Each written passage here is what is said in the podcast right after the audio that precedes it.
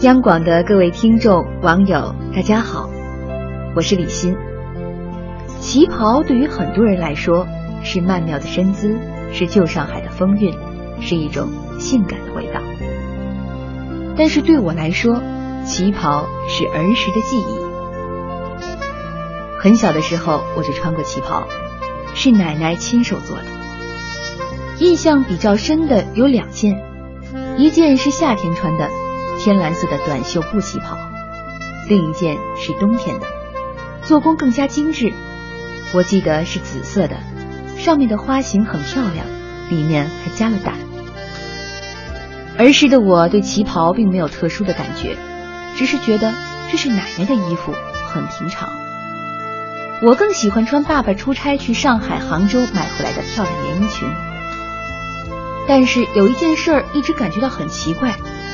为什么每次爸爸单位组织出去玩，只要阿姨们看见我穿了小旗袍，就会争先恐后的让他们的女儿跟我换衣服照相？除了照片中的记忆，那时家里的旗袍和中式衣服，如今一件都没有留下。长大以后，我才明白，在我心中平常甚至有一些过时的穿戴，在人们心中才是永远的时尚。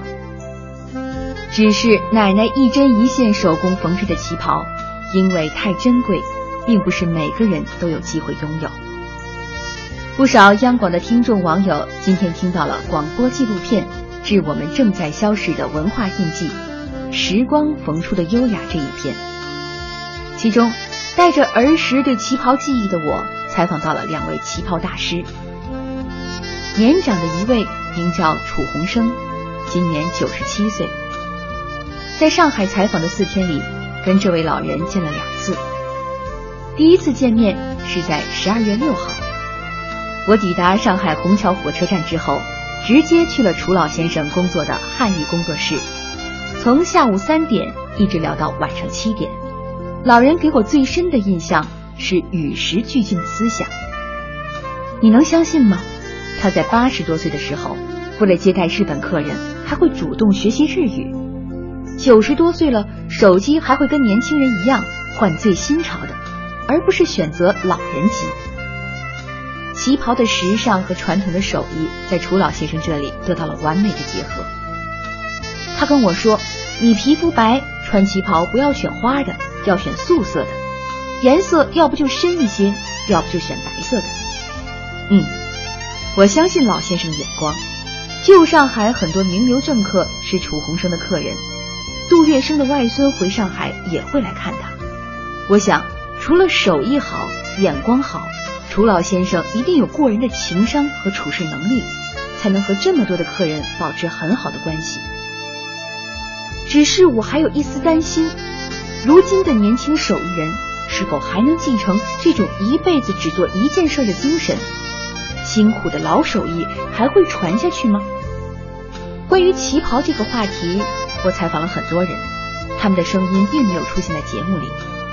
我想说的是遇到的最后一位采访对象，他的名字叫颖儿。遇到颖儿纯属偶然，他是北京一家婚礼一站式体验店的品牌合伙人。二十九岁的颖儿，服装学院毕业，自己找师傅学了做传统旗袍。在他的手上，我看到了在龙凤旗袍第三代传承人徐永良师傅手上的茧。颖儿说：“这是拿熨斗磨出来的。”颖儿手上的茧是白色的，并不像徐师傅的那样重。但不知怎么，对于旗袍传统手艺的传承，我心中有了一丝安慰。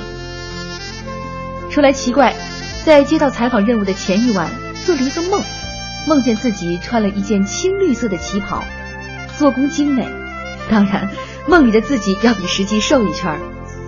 采访的过程中，在众多美轮美奂的旗袍里，我好像看到了那一件。好了，时间不早了，大家早点休息吧。不知道旗袍今晚会不会跑到你的梦里呢？祝各位晚安。